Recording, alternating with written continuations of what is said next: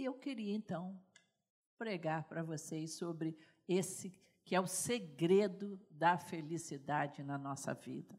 É ser grato. Por isso que a palavra de Deus nos ensina em tudo dai graças. Nós vemos que a celebração da Páscoa, essa demonstração de amor de Deus,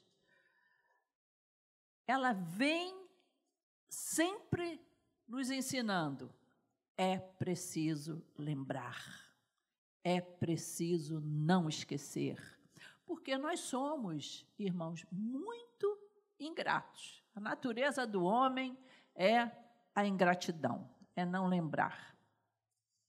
Outro dia, eu andei com o joelho brabo para subir essa escada aqui. Eu tentava disfarçar para não parecer assim velhinha e tal. Paulo Brito Júnior me dando a mão. E graças a Deus fiz um tratamento. Sei que no final várias senhoras vão me procurar para saber o que, que eu tomei. Ou senhores. Irmãos, eu fiquei boa. E eu me dei conta no outro dia que eu não estava agradecendo a Deus. Eu pedi tanto a Deus, Senhor, me dá saúde, eu preciso andar, preciso subir lá, me dá saúde. E eu estou boa do joelho, irmãos. E me toquei que eu não estava glorificando a Deus, porque quando a dor passa, a nossa tendência é esquecer. Então, agora, todo dia eu estou levantando, Senhor, meu joelho está bom. Louvado seja Deus. Senhor, eu tive uma boa noite de sono. E então a Páscoa foi instituída para que nós não esquecêssemos. Lá em Êxodo, depois que aconteceu aquele livramento, o sangue nos umbrais, aquele espírito de morte, não tocou no povo de Deus e eles foram poupados. O sangue era o sinal. Já profetizando que o sangue é o sinal na nossa vida, de que o maligno não nos toca. Então foi instituída ali a Páscoa. Este sinal lhe será por memorial, e vocês o celebrarão como festa ao Senhor. De geração em geração vocês celebrarão este dia por estatuto perpétuo. Celebrar é preciso. Não tem um poeta que diz que navegar é preciso? Celebrar é preciso. Esteja você fazendo o que for, traga seu coração essa alegria. E depois o Senhor Jesus também, sabendo que nós temos esse coração ingrato, também instituiu a ceia. Naquela mesma época, naquele mesmo período da Páscoa, farão, relembrarão o meu sacrifício. Relembrarão que agora esse cordeiro é o cordeiro perfeito, definitivo. Não será mais necessário que outros animais sejam sacrificados porque são sacrifícios imperfeitos. Não, o meu sacrifício, o meu sangue, o meu corpo é dado por vocês. Celebrai. Nós precisamos viver uma vida assim. Bem, trazendo isso em memória de mim todas as vezes que vocês se reunirem. Então eu quero contar para vocês sobre uma história de gratidão, lá em Lucas 14. Porque você sabe de uma coisa? Nós aprendemos gratidão uns com os outros. Eu gosto muito do texto que diz o seguinte: se você não ama o seu irmão a quem você vê, como você pode amar a Deus a quem você não vê. Com uma permissão poética, eu diria: se você não é grato ao seu irmão, aos seus pais, aos seus amigos, à sua igreja, a quem você vê, como você vai ser grato a Deus a quem você não vê? A sensibilidade da gratidão, ela é desenvolvida aqui na nossa convivência, no nosso dia a dia, nessa percepção das coisas boas que a gente recebe, de ver Deus na vida do nosso irmão, de ver como Deus usa alguns irmãos para nos abençoarem, para trazer uma palavra no momento difícil da sua vida. Deus nem sempre envia anjos, mas Ele envia servos, discípulos que vão abençoar você de uma maneira assim que você fala: meu Deus, como é que pode acontecer algo assim? Não é? Então, nesse texto, Lucas 14, é uma lição de gratidão, começando lá no verso 11, que é a cura de dez leprosos. Lucas 14, 11. De caminho para Jerusalém, Jesus passava pelo meio de Samaria e da Galileia. Interessante, ele não precisava fazer esse caminho. Peraí, peraí, peraí, peraí, peraí, peraí. Perdão, perdão. Lucas 17, perdão. É que eu não botei o número aqui, o número estava no final. Lucas 17, 11. De caminho para Jerusalém, Jesus passava pelo meio de Samaria e da Galiléia. E como eu ia dizendo, não era esse o caminho que os judeus faziam. Você sabe que os judeus evitavam passar por perto de Samaria. Mesmo que esse caminho fosse mais curto, eles faziam outro caminho, porque os samaritanos eram considerados um povo de segunda categoria. Não, se, não criam que eles fossem parte do povo de Deus.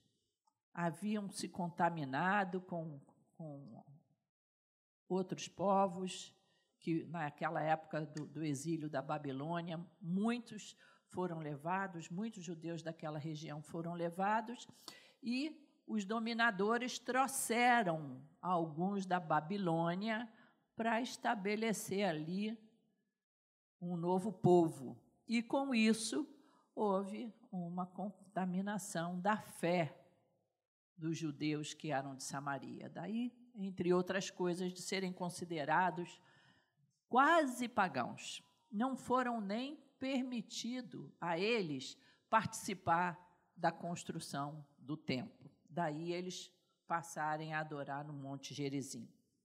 Mas Jesus passava. O Senhor sempre passa pelo caminho dos excluídos. Ninguém é considerado dispensável para o nosso Senhor. Então ele passava ali. E não só passava, ele entrou numa aldeia de, daquela região. Ao entrar numa aldeia, saíram-lhe ao encontro dez leprosos. Os leprosos costumavam sempre ficar de longe, nunca se aproximar. Mas eu tenho a impressão que eles já tinham escutado falar de Jesus. Eles já sabiam que esse Jesus é diferente, que é um Jesus receptivo, que é um Senhor que cura. E eles tiveram a ousadia de se aproximar do Senhor, mas ficaram de longe. Mas só ter chegado um pouco perto já foi prova de que eles sabiam que dali sairia uma bênção para eles. E eles gritaram: Jesus, mestre, tenha compaixão de nós. Reconheceram-o como mestre, como aquele que se compadece. Para ser curado, reconheça quem é Jesus. Você quer ser abençoado pelo Senhor? Reconheça que Ele pode se aproximar de você, que Ele tem poder para se aproximar de você. E continuando no texto, no verso 13, ao vê-los, Jesus disse: Vão e apresentem-se aos sacerdotes. aconteceu que, indo eles, foram purificados. O que eu acho formidável em Jesus é que ele sempre agiu de forma inesperada. No mínimo, pensaram, não, talvez ele faça lodo, como fez em outras vezes, talvez ele toque em nós, como ele também fez em outras situações. O Senhor simplesmente falou: vão aos sacerdotes lá e num teste de obediência. Quase que, que era para perguntar assim, mas Senhor, só isso? Eu, eu ainda estou leproso, eu ainda estou. Eles foram. E no caminho, eles foram curados. Mais ou menos assim, às vezes, na vida acontece isso com a gente. Às vezes, o nosso primeiro contato, às vezes, naquela primeira vez que você veio aqui à igreja, você sentiu teu coração arder, você sentiu que você foi abençoado. Aí você volta para casa, nada aconteceu. Continua no caminho, continua, seja obediente. Deus vai te abençoar. Deus vai. Ele sabia Jesus sabia que aquela obediência era importantíssimo ali para eles voltarem a ser recebidos na sociedade. Se o sacerdote não olhasse e avaliasse a cura deles, eles não poderiam ser recebidos outra vez no seu lar, pela sua esposa, pelos seus filhos, ele não ia conseguir abraçar de novo seus filhos. Precisava que o sacerdote verificasse a realidade. E o Senhor Jesus sabe, o Senhor sabe disso, como nós precisamos do carinho da família, do, do, do, convívio com as pessoas. E Ele, então, num teste de obediência, permitiu que eles também acertassem a vida dele. Não só ali com o Senhor, mas também com aqueles que, o, que conviviam com eles. Não é? E continuando no verso 14, um dos dez que estava curado voltou dando glória a Deus em voz alta. Alto, do jeito que a gente estava louvando hoje. Bem alto. Aleluia, aleluia. Você viu que nós louvamos hoje como celebração pura, alegria pura. Um desses voltou dando glória a Deus e prostrou-se com o rosto em terra. Eu gosto disso. Botou o rosto no pó, aos pés de Jesus, agradecendo-lhe. Agora, olha o detalhe desse texto. Ponto. E este era samaritano. Este era um daqueles rejeitados. Provavelmente esse grupo tinha judeus e tinha samaritanos. Se tivesse algum judeu voltado, poderia dizer, e voltaram dois, sendo um judeu e um samaritano. Mas esse texto faz questão de dizer que aquela gratidão, aquele coração grato, veio daquele que se sentia mais rejeitado. Que coisa formidável! Todos estavam enfermos, Todos clamaram, todos foram curados, mas somente um voltou. Irmãos, quantos pactos de oração nós fazemos aqui todos os domingos? E a gente insiste. Se você receber a bênção, vem contar. Se você for curado, vem contar. Irmãos, como é difícil a pessoa vir contar a bênção. Não é verdade? Sabe por quê? Sabe o que, que acontece? Quando você está abençoado, quando você está vivendo em prosperidade, as coisas da vida tomam o lugar de Deus. Por isso que a palavra de Deus diz: Senhor, não me dê nem a pobreza, para que eu não venha a blasfemar o teu nome, e nem a riqueza, para eu não me esquecer de ti. Porque quando está tudo bem, quando você está ganhando bem, você está jovem, você está bonito, as coisas estão dando tudo certo para você, o joelho não dói, está tudo muito bom, você não volta. Muito provavelmente, aqueles leprosos, assim que ficaram bons, pensou, lá como o texto de Lucas 14, por isso que eu me confundi. Ele deve ter pensado: ih, a minha fazenda, já fazem mais ou menos uns cinco anos que eu estou leproso. Eu preciso voltar para cuidar lá das oliveiras, daquelas parreiras. Vou voltar lá. Não, não posso. Não, não posso perder tempo voltando para o caminho para agradecer a Jesus. Um outro que ficou curado deve ter pensado: ah, que saudade da minha esposa. Estou querendo logo dar um abraço nela, nos filhos. Eu vou correndo para eles a felicidade a prosperidade, muitas vezes, tiram do nosso coração a gratidão pelas coisas de Deus. Você sabe, essas cadeiras vazias, que ainda temos algumas aqui, são de pessoas que estão muito felizes hoje. Estão felicíssimas na sua casa, preparando um almoço gostoso, tiveram dinheiro para comprar, quem sabe, meio quilo de bacalhau, porque um quilo está custando 100 reais. Não é?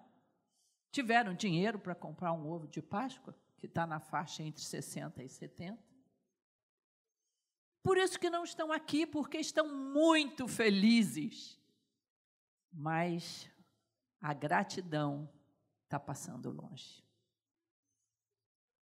Aquele leproso samaritano, excluído, gente de segunda categoria.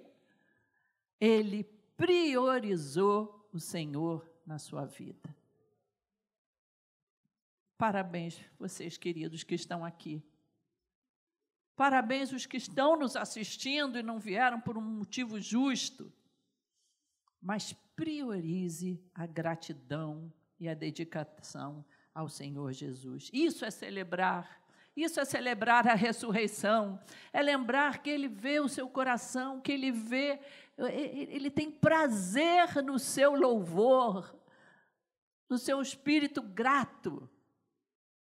Aí Jesus perguntou no verso 15: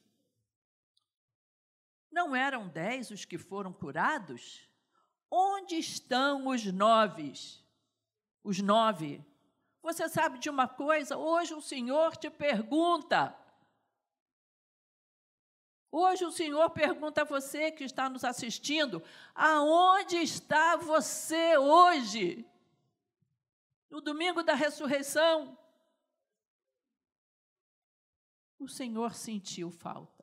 O Senhor sente falta de nós. O Senhor se entristece quando o nosso coração não é grato. Quando nós colocamos a comunhão, a igreja. Ah, eu estou com Deus na minha casa, eu estou com, com Deus no meu coração. Você sabe que não é isso. Oh, quão bom e agradável é viverem unidos os irmãos, porque ali o Senhor ordena a sua bênção. E o Senhor diz o seguinte: não se achou no verso 16. Passaram rápido ali para o. Isso, isso. Não se achou quem voltasse para dar glória a Deus a não ser este estrangeiro, a não ser este improvável, a não ser este de segunda categoria, que não bastasse ser samaritano, também era um leproso. Eu tenho impressão que o Senhor, ao falar isso ali com seus companheiros, ele estava ensinando também: olha, cuida do teu coração, porque nesse mundo você vai encontrar muitas ingratidões. Nesse mundo você vai encontrar gente que se, se, gastou por ela, você orou por ela, você ajudou, você atendeu aquela pessoa e ela depois esquece de você. Você disse vários sims, mas ao primeiro não, ela ficou com raiva de você, se sentiu injustiçado, abandonado, e não lembrou de uma centena de vezes em que você foi abençoador na vida dela. Jesus está aqui tratando da gente, olha, na vida vai ser assim mesmo. Às vezes é até essa proporção mesmo. 10%. Mas não desistam, não desistam, continuam se dando. Ele voltou e deu glória a Deus em voz alta. Aleluia. Glória a Deus. A ingratidão é uma característica dos soberbos, dos egoístas que pensam que o mundo gira em torno deles, que o mundo existe para eles. Então, quando se faz alguma coisa por eles, não fez mais do que a minha obrigação. Ele fez porque ele é crente. Nós já tivemos aqui na igreja um rapaz em que muito foi feito por ele, muito, em todos os sentidos. É uma advogada querida nossa, não sei se ela está aí hoje, regularizou uma casa que ele tinha recebido dos pais, toda irregular, quase perdendo, ajudou-se a pagar os impostos atrasados dele. E quando o pastor Paulo chegou para ele, você já agradeceu a doutora? Ele disse: Não. Ela fez porque ela é crente. Não tem nada que agradecer, não. Leproso que não voltou. O que, que adianta a cura? Se você não tem alegria no coração, se você não tem um olhar abençoador, de que, que, que adianta? Nós precisamos, irmãos, preparar os nossos corações para os ingratos, para não parar de sempre, sempre, sempre fazer o bem, sempre, porque essa vontade de Deus na nossa vida. E no 17, o Senhor diz a ele: Levante-se e vá, a sua fé salvou você. Todos receberam a cura, mas a salvação que vem da misericórdia de Deus, mas também vem do arrependimento, de um coração quebrantado, de um coração que, que ama a Deus só ele recebeu. Ele recebeu o maior tesouro de todos. O que mais importa nessa vida? Irmãos, nada agrada mais a Deus do que um coração grato. O salmista disse: Que darei ao Senhor por todos os benefícios que me tem feito? Aí o salmista recebe: Erguerei o cálice da salvação. Eu direi para o Senhor: Senhor, obrigado pela salvação. Aleluia, porque eu sou salvo. Aleluia, porque eu vou te ver na glória. Aleluia, Senhor, porque tu morreste, mas tu também ressuscitaste por mim. Aleluia, glória a Deus. Faça isso todas as manhãs. Celebre o Deus na sua vida todas as manhãs. Você sabe o que, que vai acontecer? Você vai olhar para as pessoas na sua casa de um jeito diferente. O Espírito Santo vai tratar o seu coração de muitas ingratidões, de muitas tristezas. Eu gosto muito do Salmo de Moisés, que diz, Salmo 90, Alegre-me pela manhã com o teu amor leal e cantaremos dias felizes. Ao lembrar-se pela manhã do amor de Deus, o dia vai ser feliz. Eu gosto de começar o meu dia dizendo: hoje vai ser um dia feliz. E Deus já prepara o nosso coração. Muito interessante a frase de Shakespeare. Ele diz que a gratidão é o único tesouro dos humildes. A única coisa que o humilde tem para dar é a gratidão. Eu tive uma senhora que trabalhou na minha casa, a Eunice, dona Eunice, ela já faleceu. Ela foi criada totalmente sem carinho, sem afeto. Um pai que abandonou o lar.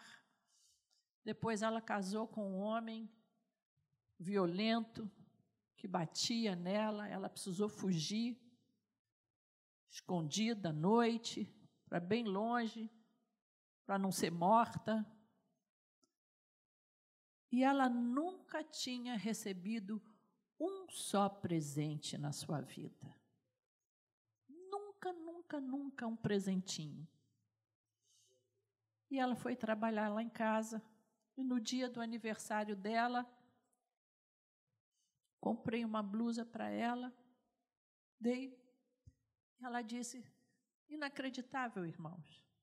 Uma pessoa com 40 anos dizer para mim, Dona Claudete, é o primeiro presente que eu recebo em toda a minha vida. Eu disse, mas nem no Natal?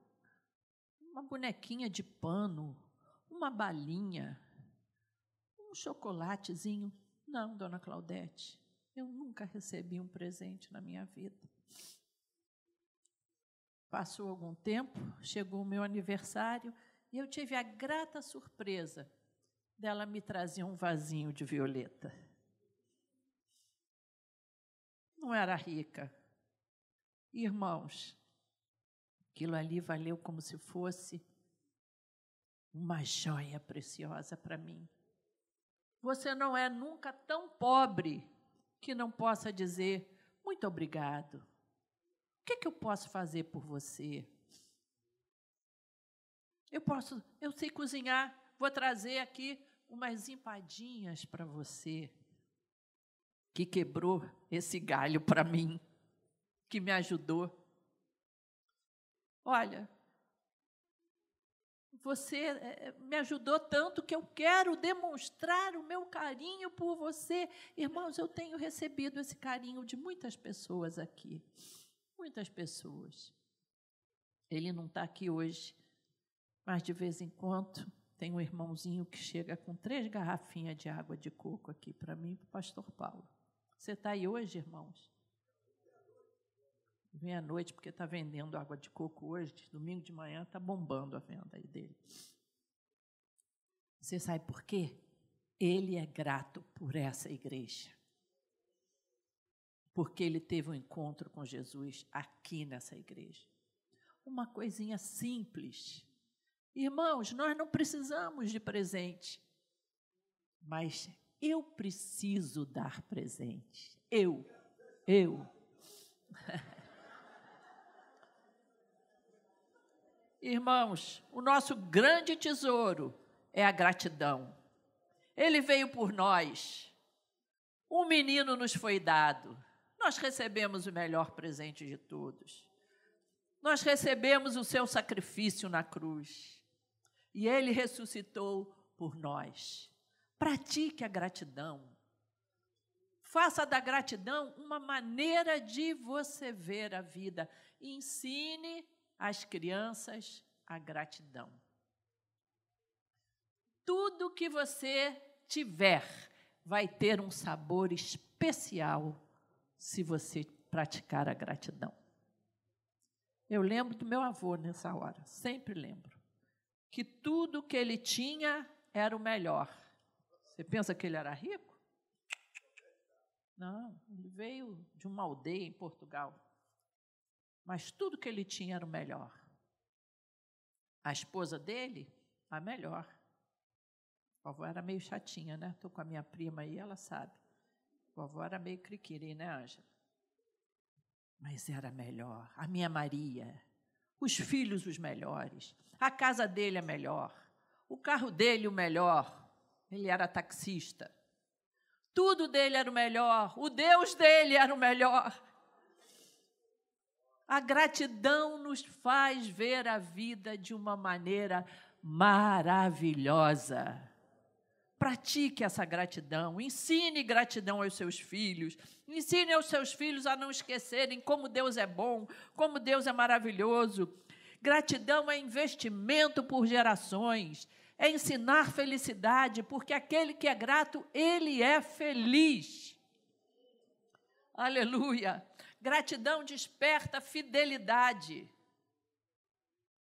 Nós só devemos ter uma dívida de gratidão com os nossos amigos. não só com eles, mas gratidão por eles até para os filhos dele. O que, que a Bíblia diz? O Senhor, por amor ao meu servo Davi, ele abençoou as gerações de Davi. Quando um filho de alguém que foi teu amigo chegar do teu lado, você lembra, é filho do meu amigo. Gratidão desperta generosidade, porque é, é, é algo que vai assim, você vai aprendendo, você é, é, é, é, grato, você ensina o outro a ser grato, o outro vai te abençoar e começa então a rede do bem quando a gente é grato. Gratidão precisa ser demonstrada. Não, cá comigo eu estou pensando, é, eu sou muito grato, sou muito grato a fulano de tal. Faça igual o leproso. Ele demonstrou sua gratidão. Ele demonstrou falando alto, ele demonstrou se jogando aos pés do Senhor. Você que é grato às pessoas da sua vida, ao teu marido, à tua esposa, demonstra isso. Demonstra aos teus filhos como você é grato por eles, pela vida deles, pelo que eles são para você, pelos seus pais. Minha mãe está tão velhinha, irmãos, por isso que vocês nem veem mais ela aqui. 94 anos e ela não entende muito as coisas.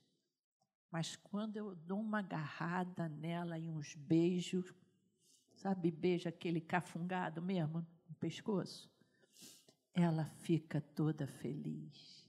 E eu digo assim: a melhor mãe do mundo. Gente, ela vai lá no alto. Pastor Paulo sabe disso ela fica numa alegria, numa felicidade. Eu realmente sou grata a Deus, mas eu vou ficar só pensando que eu sou grata? Eu tenho que mostrar a ela o quanto eu sou grata. Mostre a sua gratidão. Mostre a sua gratidão ao seu patrão. Tem pessoas que acham que o patrão é o inimigo. Ele me paga, eu trabalho, estamos kits. Mostre a sua gratidão. Eu fui grata ao meu patrão. Quando eu engravidei da Ana Paula, eu trabalhava no escritório de arquitetura como arquiteta oito horas por dia. E eu fiquei preocupada como que eu ia gerenciar isso. Naquela época, gente, não tinha essas escolinhas formidáveis que tem hoje não é? Super bem preparadas, era um negócio assim, ou você dependia de avó ou de babá. Ou... E eu perguntei assim para ele, Thompson, eu posso chegar às oito horas e sair às duas da tarde? Não tiro hora de almoço nem nada. Eu posso? E ele disse: Claro que sim. Você pode. Eu vou trabalhar um pouquinho menos, uma hora menos, desconta do meu salário, mas eu posso. Irmãos, enquanto eu tive lá, eu agradeci a ele por isso. Muito obrigado, Thompson. Eu chego em casa, tempo de dar mamar para minha filha, de cuidar da minha filhinha. Muito obrigada, muito obrigada. Fui visitar ele velhinho. Ele morreu tem uns dois ou três anos. E eu falei isso para ele. Thompson, eu não esqueço que você permitiu que eu mudasse meu horário de trabalho. Você me abençoou. Se fez bem para ele, eu não sei, mas fez um bem para mim, irmãos.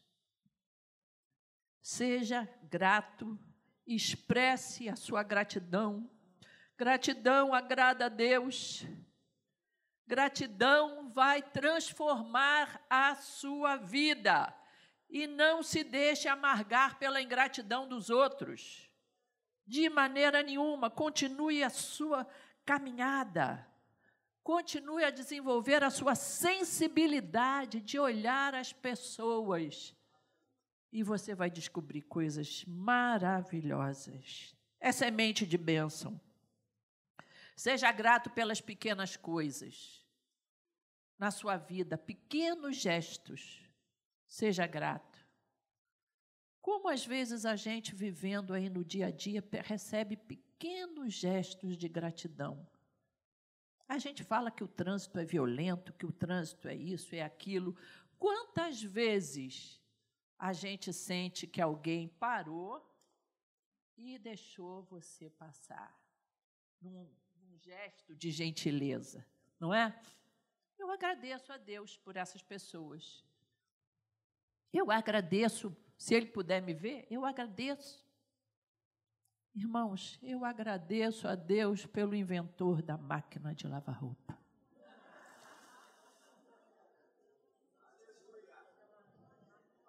E sempre que eu uso a máquina de lavar roupa, Senhor, abençoe por mil gerações o senhor Carrier, que inventou o ar-condicionado. O senhor Carrier abençoa gerações e gerações desse homem. Eu sou grato a Deus por viver num momento como nós vivemos hoje. Eu agradeço a Deus por ser mulher e ter nascido no século XX. Eu agradeço a Deus pela minha igreja. Eu agradeço a Deus por tudo mas principalmente porque ele nasceu por mim, ele morreu por mim e ele ressuscitou por mim. Aleluia. Louvado seja o nosso Deus. Obrigado, Igreja Maranata. Obrigada pelo amor que vocês têm por mim, pelo pastor Paulo. Obrigada por todos esses anos em que vocês têm sido uma igreja maravilhosa. 50 anos nós somos gratos a Deus. Vamos orar, queridos? Vamos ficar de pé? Vamos ficar de pé.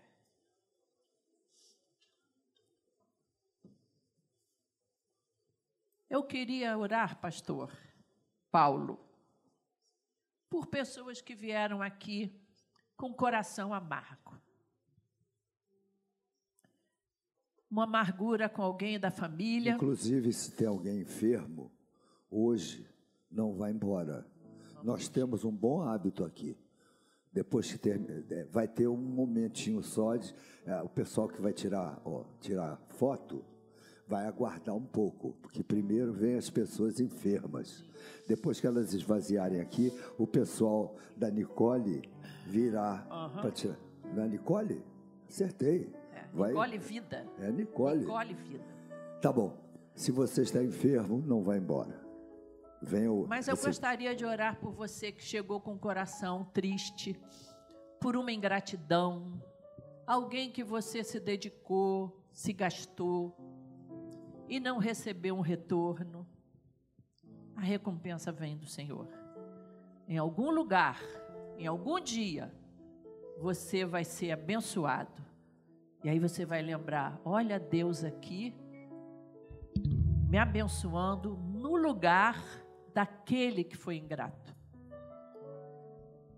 Alguém que tenha mágoa no coração contra seus pais, ou sua mãe, ou contra algum patrão, e que essa amargura não deixa você colocar o óculos da gratidão e ver como essa vida tem tanta coisa formidável para te abençoar.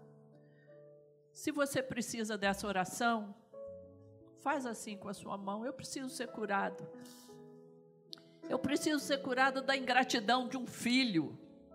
De um filho que eu fiz tudo por ele e que ele é ingrato. Essa me telefona, machuca. nem me telefona.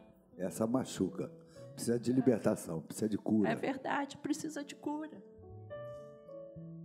Pode orar, pastor. Tem uma gargantazinha, sobrou aí. Eu posso? uma cordinha vocal para fazer essa oração por nós.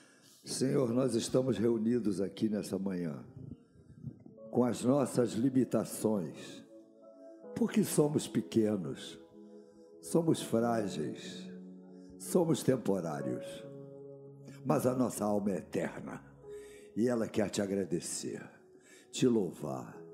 Coloca gratidão nos nossos corações, meu Deus Abençoa esses irmãos que foram machucados na vida, que eles sejam curados e que haja gratidão nos seus corações Nós oramos em nome de Jesus. Amém.